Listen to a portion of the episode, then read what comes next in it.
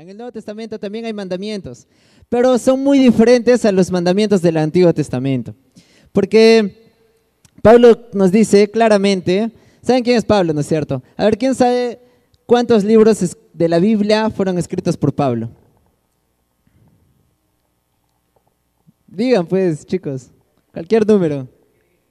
¿Cuántos libros escribió Pablo? ¿Cuántos libros que escribió Pablo están en la Biblia? ¿Cuántas epístolas son de Pablo? Son las famosas epístolas. ¿Cuántos? ¿Cuatro? No más. No más. Ah, está, 14, está bien.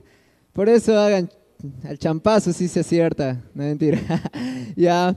Entonces él en todas las epístolas dice, deja claro que Cristo ha venido para liberarnos de la ley, que el poder del pecado es la ley, que ya no sigamos más las ordenanzas de la ley, que si alguien se deja llevar por la justicia de la ley, está desechando la justicia de la fe. Todo eso dice Pablo. Dice, ya no tienen que hacer caso a la ley, porque ahora Cristo ha venido a liberarlos de la ley. Entonces, alguien podría sacar la conclusión de decir, chévere, entonces ya no tengo que obedecer la ley, ahora puedo hacer lo que yo quiera, ya no hay mandamientos que tenga que obedecer, ya no hay nada que tengo que obedecer, soy completamente libre. Y sí y no, ¿ya? Porque, porque hay muchos que entienden la gracia así, entienden que ya no hay ley, entonces ya nadie me puede decir si hago algo malo.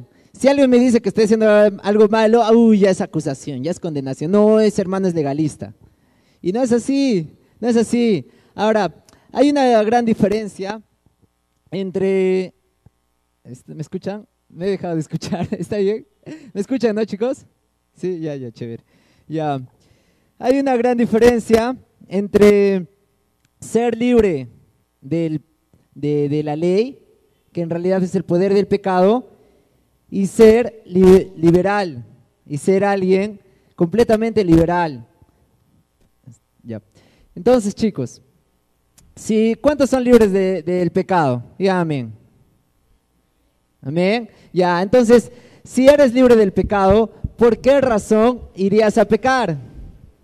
O sea, unos piensan que, ah, ya soy libre de la ley, entonces puedo pecar. Cristo no hizo la obra que hizo para que tú puedas pecar.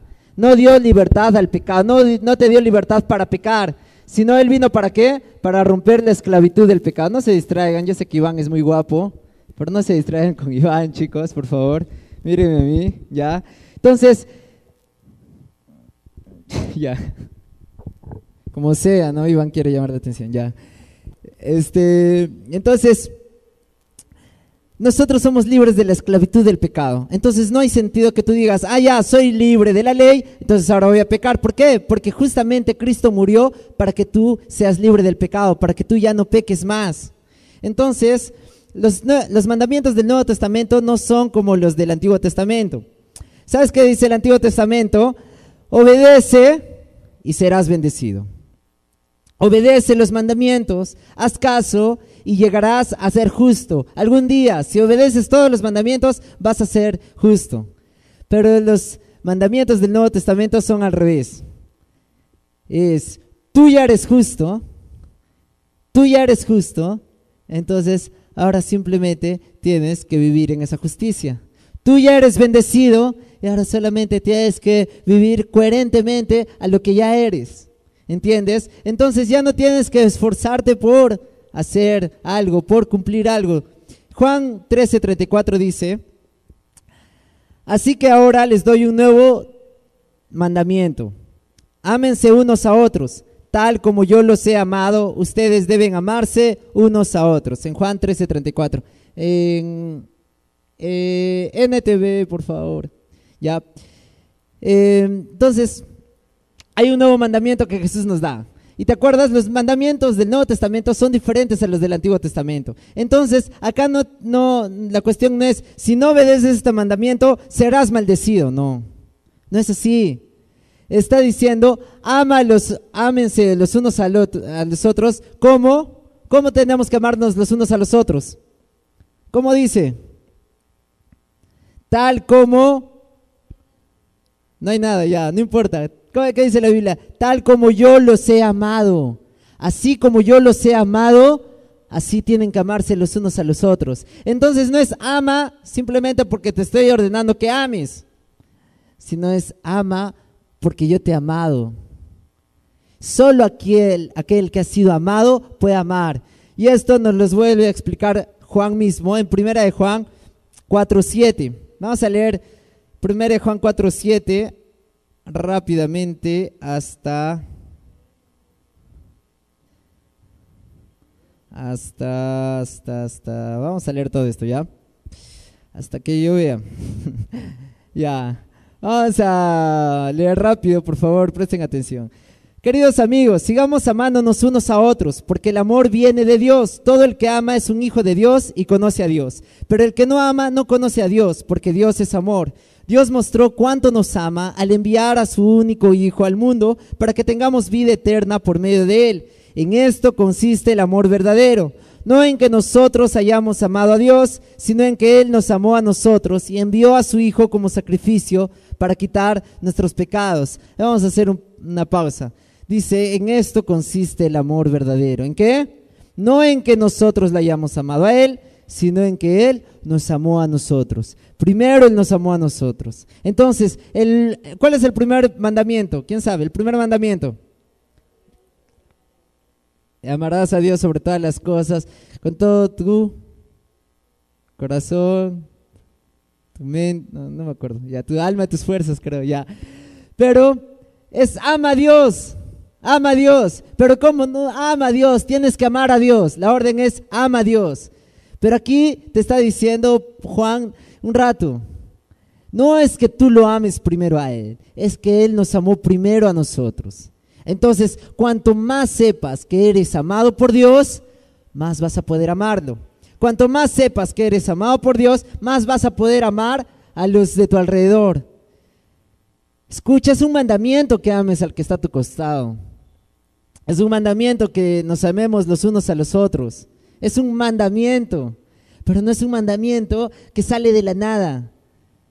Es un mandamiento porque nosotros ya somos amados. ¿Entiendes? Entonces, la cuestión con los mandamientos del Nuevo Testamento es que no se trata de que Dios te ponga una exigencia, sino Él te da todo y solamente hay que responder a lo que Él te da.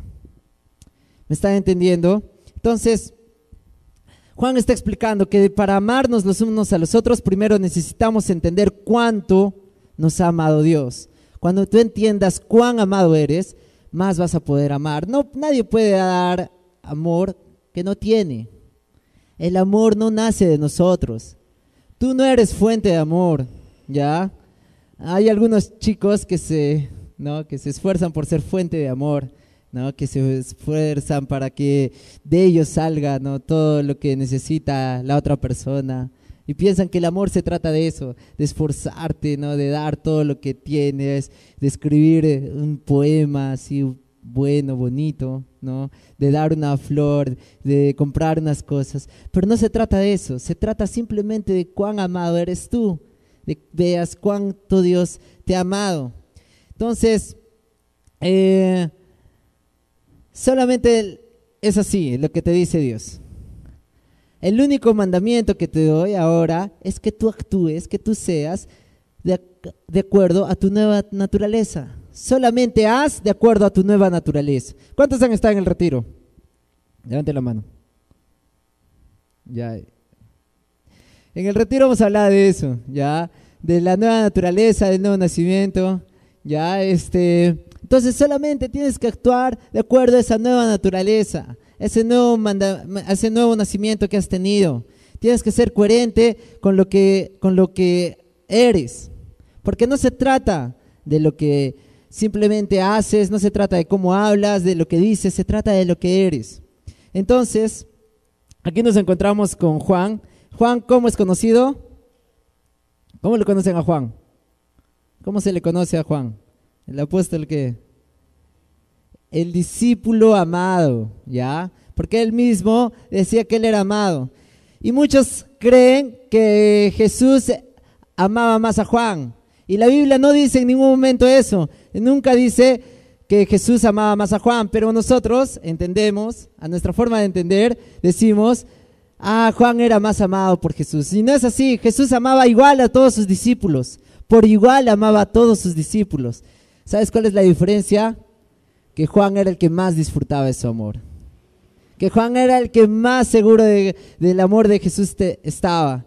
Entonces, eh, no es por, no es por este, por competencia, pero Juan y Pedro siempre han estado como que en una disputa por el primer lugar.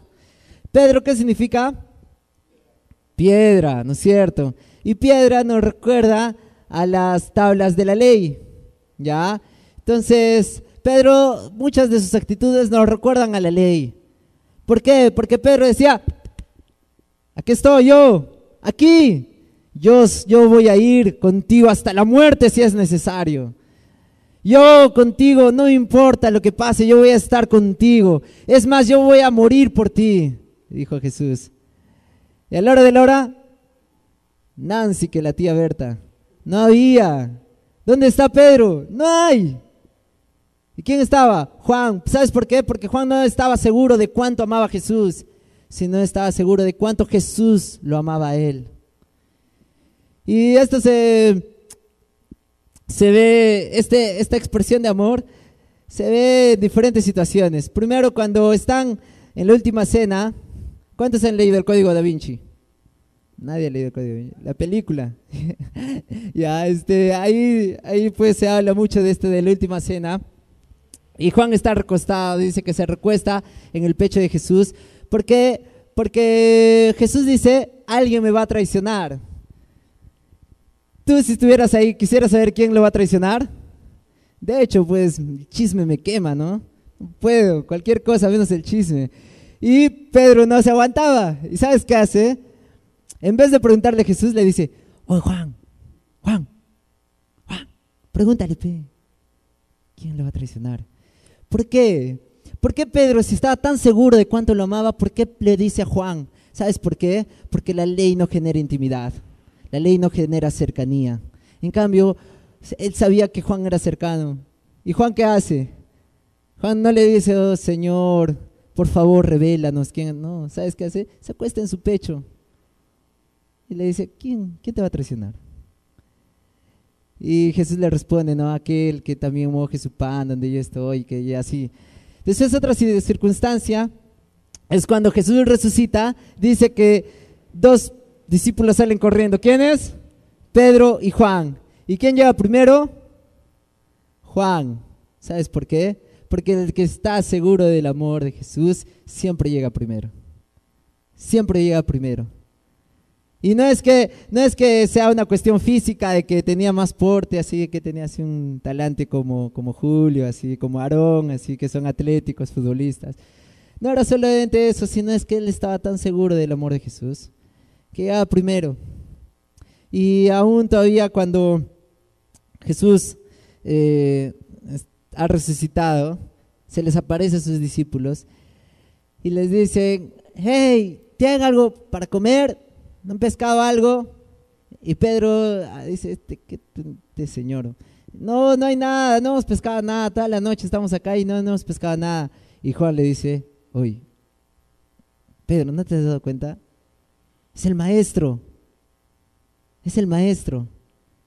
¿Sabes por qué? Porque estar seguro del amor de Jesús te hace más sensible. Te hace más fácil, te hace percibir más fácil las cosas de Dios. Entonces, no se trata de, de que obedezcas simplemente o de hacer cosas. Se trata de que tú entiendas que en el Nuevo Testamento, en el Nuevo Pacto, como dice Pablo, se trata más de lo que Jesús ha hecho por ti que de lo que tú puedes hacer por Él. Entonces, si tú cumples los mandamientos, no lo tienes que hacer preocupado por la ley, preocupado porque habrá maldición después de eso. Porque es algo que, que ha quedado muy rezagado todavía en muchas religiones y en muchas iglesias cristianas. Que, ah, si no obedeces, uy, uy, uy, uy, ya fuiste. No, vas a ser maldecido, vas a ser maldito todo te va a ir mal. Y no es así. Entonces, ¿sabes por qué cumplimos los mandamientos, porque simplemente es lo que va de acuerdo a nuestra naturaleza, porque solamente somos coherentes con nuestra naturaleza. Entonces yo les quiero hablar de... Recién voy a comenzar la palabra. oh, ya, tres horas me voy a demorar, no mentira. Ya, hay este... Ya, ¿cuántas epístolas son de escrito Pablo? Ya, 14, ya se acuerda. Y todas, todas ellas, todas, tienen dos partes.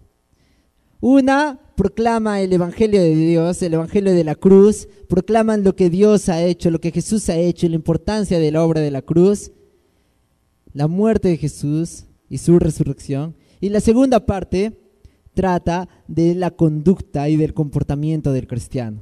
Todas las epístolas tienen eso. Todos, primero, la proclamación del Evangelio y segundo, el comportamiento. La primera parte, la proclamación del Evangelio, tiene una palabra en griego que es kerigma. A ver, dile el que está a tu costado, kerigma. Otra vez, ¿por qué no repiten todos? Kerigma, dile.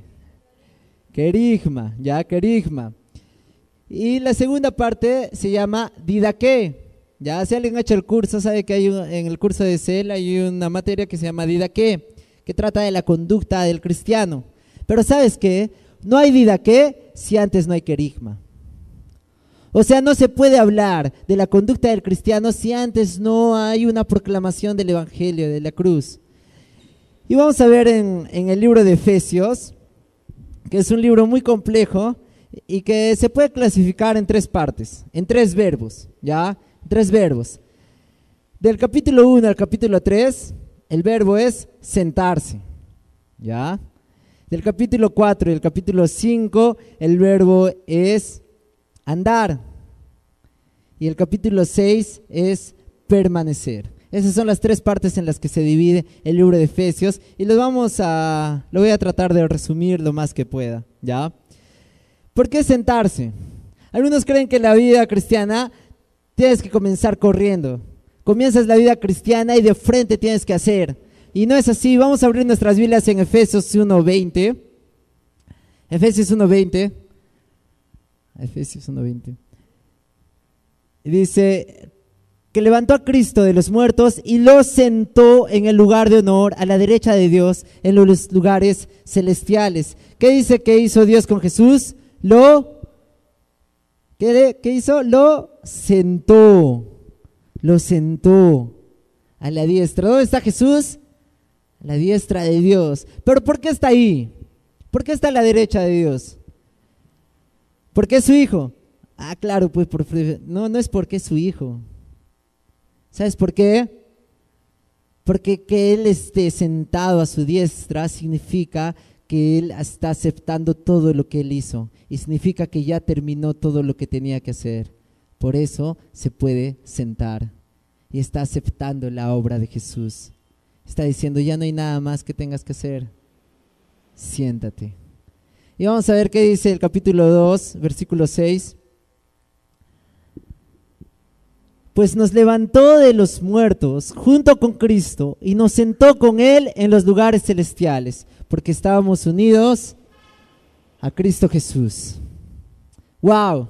Sea, no es solamente que dice que Él está sentado a la diestra del Padre, sino que dice que ahora nosotros nos hemos hecho parte de su vida, nos hemos hecho parte de su muerte, nos hemos hecho parte de su resurrección y ahora nosotros estamos sentados en los lugares celestiales. Dile al que está a tu costado, está sentado en los lugares celestiales.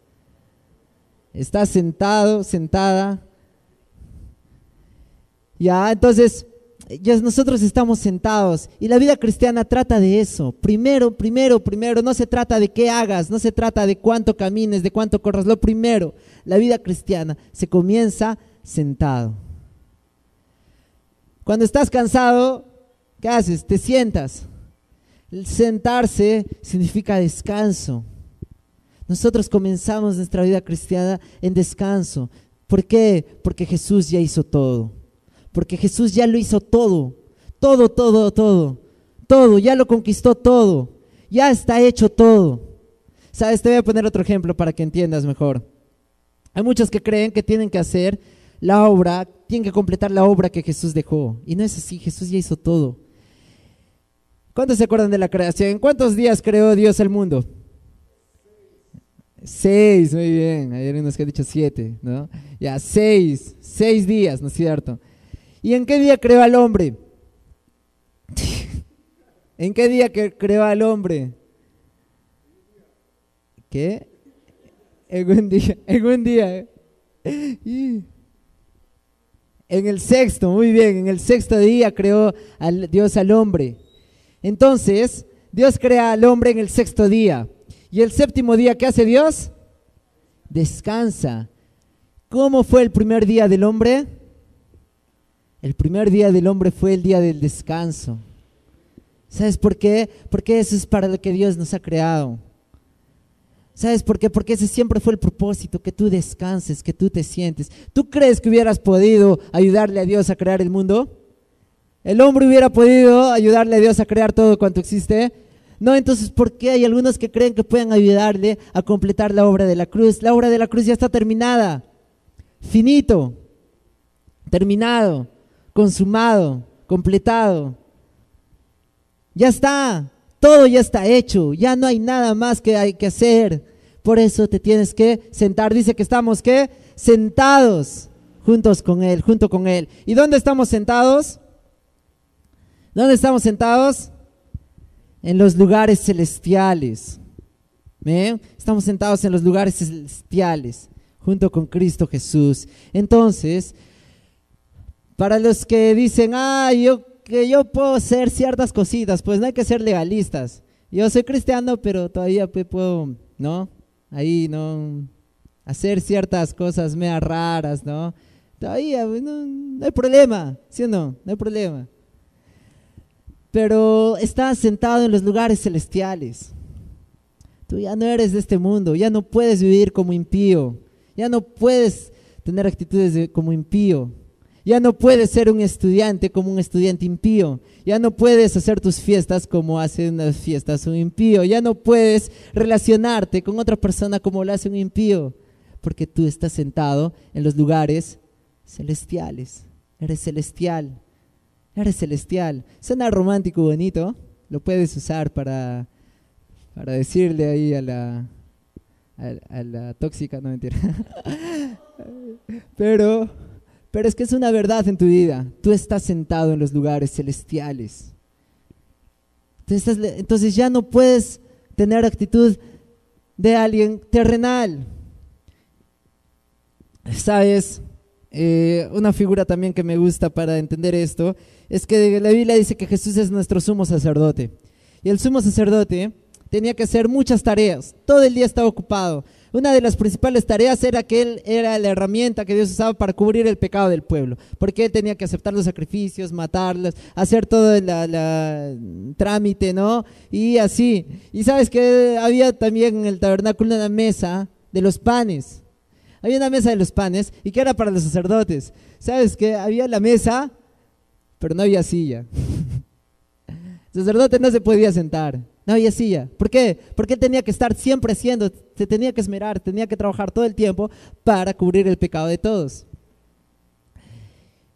Y Jesús es nuestro sumo sacerdote.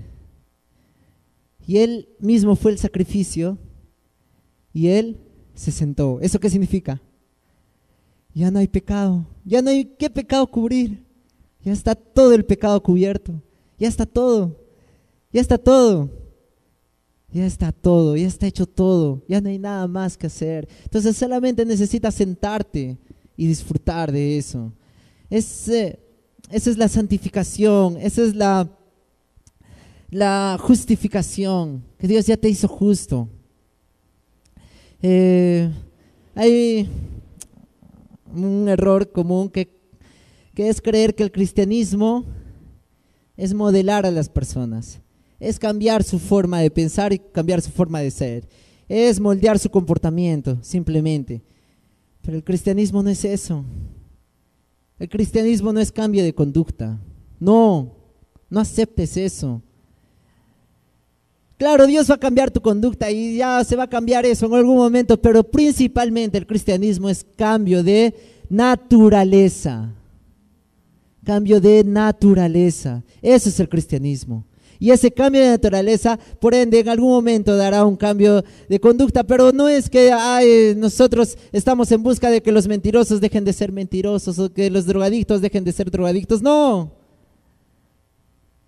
Es un cambio de naturaleza, porque ahora cuando tú eres de la misma naturaleza que Cristo, tú ya tienes todo lo que necesitas para estar en el centro de la voluntad de Dios. Amén. Todo lo que necesitas ya está dado. Pero el, me estoy saltando muchos versículos que están en Efesios, ¿ya? Pero vamos a pasar al segundo punto que es vivir, ¿ya? Es andar o vivir, ¿ya? Pero vamos a leer Efesios 4.1.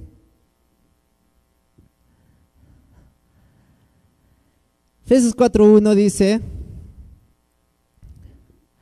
por lo tanto, yo, prisionero, por servir al Señor, les suplico que lleven una vida digna del llamado que han recibido de Dios, porque en verdad han sido llamados. Entonces aquí ya está pasando la segunda parte, Pablo, y está diciendo que nosotros debemos vivir una vida digna. Tienes que vivir una vida digna, pero no puedes vivir una vida digna si antes no te has sentado. Si antes no has entendido que Cristo ya ha conquistado todo para ti. ¿Sabes por qué es necesario que, que entender esto? Porque si tú no entiendes que estás sentado en un trono, tú nunca vas a aceptar tu realeza. Si tú no te sientas a la mesa del rey, tú nunca te vas a comportar como un noble. Y tú tienes que comportarte como un noble, como alguien parte de la realeza. Entonces, ¿por qué no hago esto? Porque eso no va con mi, con mi naturaleza, con lo que soy. Por eso no hablo así. ¿Por qué hablan groserías? ¿Por qué se habla groserías? Porque pasas por chévere, porque es bacán, porque a veces es la única forma que puedes sacar tu ira, tu cólera, ¿no? Pero un noble no, habla así. ¿Por qué las mujeres eh, no, no, no se pueden vestir así, casi, ¿no? Desnudas, ¿no? Como si estuvieran en la playa y andar así en la calle. ¿Por qué no? ¿Por qué no? Ay, porque eso es pecado y no puede ser así. Y te van a, no. Simplemente porque no va acorde a la nobleza. ¿Entiendes? Se trata de lo que tú eres y de que actúes coherentemente a lo que tú eres. Ya, es, se trata solamente de eso. Entonces, si yo, yo me enamoro de alguien, ¿por, ¿por, qué no puedo estar con ella besuqueándome en cada esquina? ¿Por qué no puedo? ¿Por qué? Ah, porque hay un mandamiento. No, en la iglesia la vida han puesto un mandamiento. Harás cortejo, ¿no? No, no existe eso, no es por eso. Porque yo, porque eso no da de acuerdo a mi nobleza, porque mi realeza, mi calaña, no es así, no tiene esas actitudes, ¿entiendes? Entonces, la exhortación cristiana, de acuerdo al Nuevo Testamento, no es que, te, que me acerque a él, digamos, a pecado, digamos, ¿ya? Y le diga, oye, ¿qué te pasa? No sabes que estás trayendo maldición a esta iglesia, estás corrompiéndonos. ¿Cómo vas a hacer eso? No. ¿Sabes cuál es la exhortación cristiana de acuerdo al Nuevo Testamento? Es, hermano, no puedes actuar así porque tú eres un hijo de Dios. Porque eso no va de acuerdo a tu, naturaleza, porque eres nueva criatura. Porque ahora eres una nueva creación. Entonces no es que no haya exhortación, sino que la exhortación va acompañada de un levantarse. A veces yo le digo eso a Zoe. A veces no sé cómo hacer para que me obedezca, o cómo hacer para que deje de hacer su berrinche. Pero alguna vez que le he dicho, Zoe, eso que estás haciendo está bien para un bebé de un año, pero tú ya tienes cuatro años, ya no puedes hacer eso. Y Zoe, ¿sabes qué hace? Infla su pecho dice, yo ya soy grande, yo ya soy una niña, ya no soy una bebé. Y deja de hacer eso. ¿Sabes por qué? Porque ¿qué le estoy haciendo? ¿Le estoy condicionando? Simplemente le estoy recordando lo que es. Simplemente le estoy recordando lo que es. Simplemente tienes que recordar lo que eres. Y cuando exhortes, también exhorta a una persona diciéndole así. Mira hermano, tú eres un hijo de Dios. Tú ya no puedes hacer eso porque no va de acuerdo a tu naturaleza. No, nuestra exhortación no es basada en lo que simplemente en nuestros prejuicios o en que queremos tener a todos igualitos, ¿no? Queremos tener un montón de monjes y monjas, ¿no? Aquí, no, no es eso. Es, se trata de que tú seas y de que tú expreses lo que tú eres, que tú puedas expresar libremente. Hay pocas iglesias, hay pocas iglesias que de verdad incentivan el arte. ¿Sabes por qué? Porque tienen miedo de que se les vaya. Tienen miedo de que haya un cristiano cineasta que haga escenas con desnudos. Tienen miedo de que un pintor pinte una mujer desnuda. Tienen miedo de que un, un cantante se vuelva rapero. Tienen miedo las iglesias cristianas de apoyar el arte porque eso, porque, porque piensan que se les va a ir de las manos. Y sabes que no hay problema en eso, el problema está en lo que eres, porque si, si tú actúas siempre de acuerdo a lo que eres, no importa cuál sea la expresión. Yo les animo, chicos, a, a, que tengan expresiones artísticas, a que de verdad saquen su arte, el arte que tengan. Todos tienen algo de arte y tiene que fluir eso. Es algo precioso que Dios te ha dado. Pero no se trata de lo que vas a hacer con ese arte, sino se trata de lo que tú eres mientras esté bien lo que tú eres, lo que tú expreses va a estar bien. Entonces, dice, hay acá algunos, algunos mandamientos que da Pablo en Efesios, en Efesios 4:25. Toda esta sección es puros mandamientos que Dios da, que perdón, que Pablo da, que Dios da a través de Pablo, ya. Efesios 4:25 dice, así que dejen de decir mentiras Digamos siempre la verdad a todos, porque si no traeremos maldición. ¿Así dice? Porque si no se irán al infierno. ¿Así dice? Porque si no va a caer el juicio de Dios sobre ti. ¿Así dice? No, dice porque somos miembros de un mismo cuerpo. No se digan mentiras, no se mientan entre ustedes, porque somos miembros de un mismo cuerpo, ¿entiendes? Es lo que ya somos.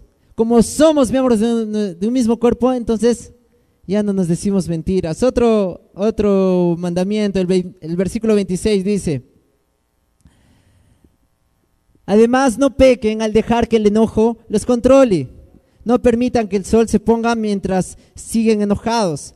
El versículo 27 dice, porque el enojo da lugar al diablo.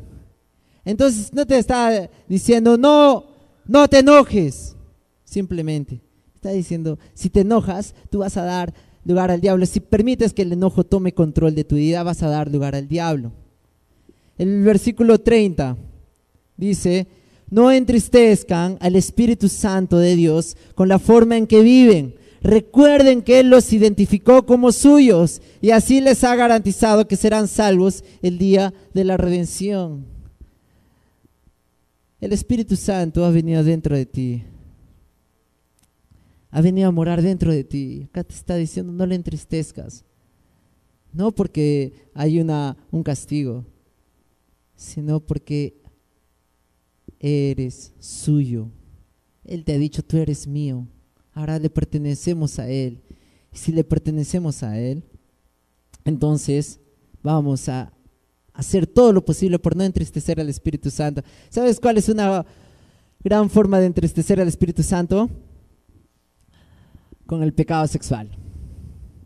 Fornicando, adulterando, viendo pornografía, masturbándose.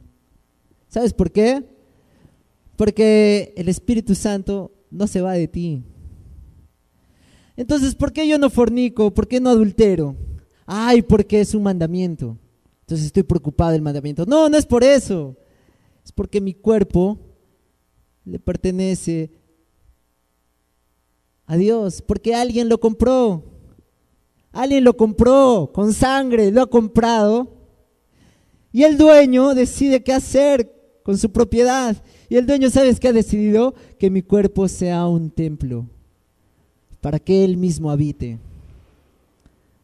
Entonces no se trata de que, ah, no, no voy a fornicar, no voy a cometer pecado sexual porque es un mandamiento. No, no es por eso. Es porque entiendes que tu cuerpo es templo del Espíritu Santo y que está diciendo no le entristezcas, porque eres de Él, porque le perteneces a Él, porque somos suyos, dice.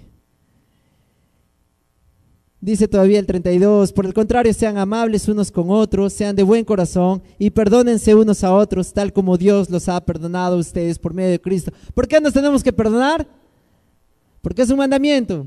No, ya no me preocupo por la ley, sino porque Él nos ha perdonado a nosotros. Él te ha perdonado tanto, te ha dado tanto de su perdón, que ahora nosotros simplemente perdonamos unos a otros.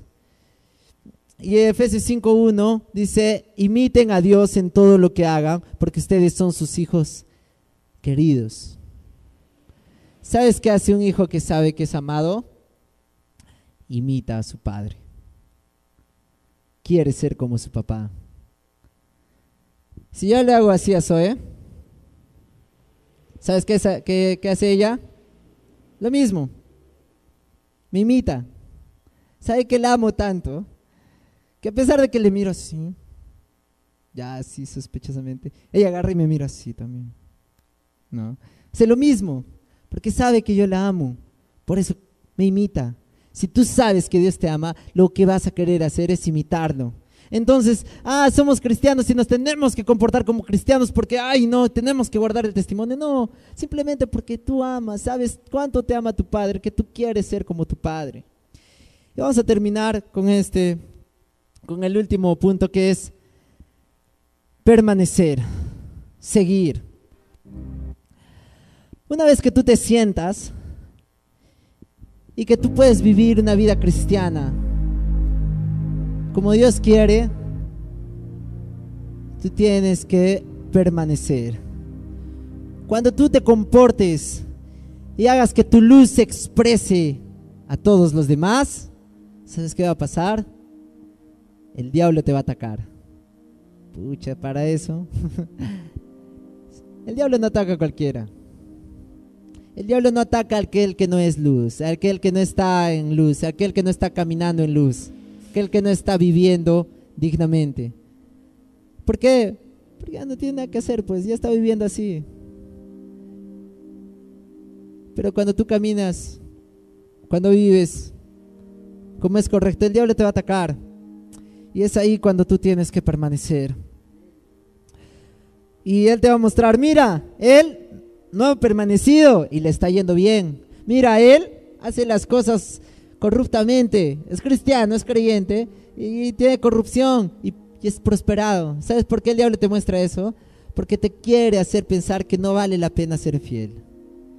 Pero nosotros tenemos que mantenernos fiel. Efesios 6:11 dice, Efesios 6, 11 dice, pónganse toda la armadura de Dios para poder mantenerse firmes contra todas las estrategias del diablo. Es cuestión de que te mantengas firme. Y el versículo 13 dice, por lo tanto, pónganse todas las piezas de la armadura de Dios para poder resistir al enemigo en el tiempo del mal. Así, después de la batalla, todavía seguirán de pie firmes, permaneciendo. Sabes, la guerra espiritual es algo que existe, que es real, pero que no se trata de que nosotros luchemos por vencer al diablo, sino se trata de aceptar, primero, acuérdense, sentarse, aceptar la victoria que Dios, que Jesús ya conquistó para nosotros posicionarnos en la victoria que Él ya conquistó para nosotros. Es muy diferente, ¿no es cierto? Es muy diferente comenzar una carrera sin saber qué será de ti y comenzar una carrera sabiendo que ya vas a ganar. Luchar una guerra que sabes que ya está ganada. Entonces tú desde el momento que aceptas la victoria de Dios para tu vida, tú puedes enfrentarte al diablo. Y tenemos que revestirnos de la armadura de Dios. A ver, ¿quién se acuerda qué armaduras hay? ¿Qué, son las armaduras que relata después? Yelmo, ¿qué más? Coraza, ¿qué más? ¿Qué? ¿Qué? ya, espada, muy bien. Casco, ya, sandalias, ya. Nos da un montón de, nos da un montón de armaduras. Pero ¿sabes qué es lo curioso? Que solo hay una armadura que es de ataque. ¿Cuál es? La espada. el casco, ¿cómo va a ser el casco? La espada. ¿Pero por qué? ¿Por qué solo hay un arma de ataque? ¿Por qué todas las demás, ah, todas las demás de la armadura es defensivo? ¿Sabes por qué? Porque la victoria ya está conquistada. Ya está conquistada. La victoria ya es nuestra. Por eso la Biblia dice resistan al diablo. Por eso es una actitud de posicionarse. Es como que un chibolito, ya un niñito de 4 o 5 años trate de pegarle a José. ¿Qué va a hacer José?